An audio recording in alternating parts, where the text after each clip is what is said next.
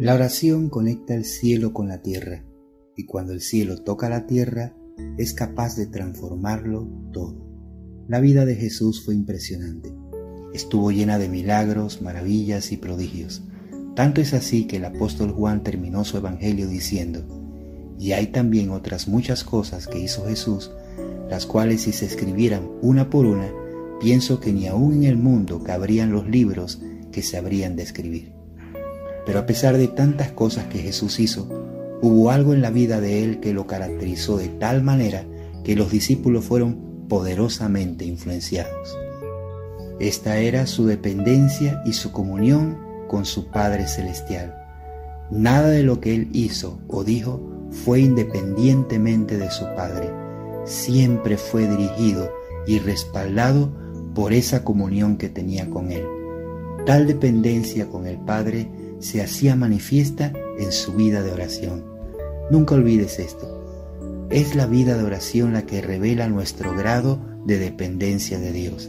Y fue precisamente esa vida de oración constante lo que impactó tanto a sus discípulos que vinieron a Jesús para decirle, Señor, enséñanos a orar. Queremos aprender a mantenernos conectados con Dios como tú lo haces.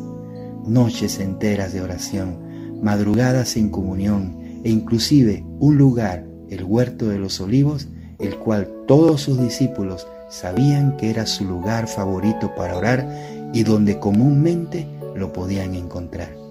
Sí, mis amados, este era el secreto de la vida de Jesús que le garantizó el éxito y es la llave que te abrirá las puertas y te dará acceso a la vida sobrenatural. La oración debe ser parte tan vital de nuestra vida que el apóstol Pablo escribió diciendo, orad sin cesar, es decir, nunca dejen de orar.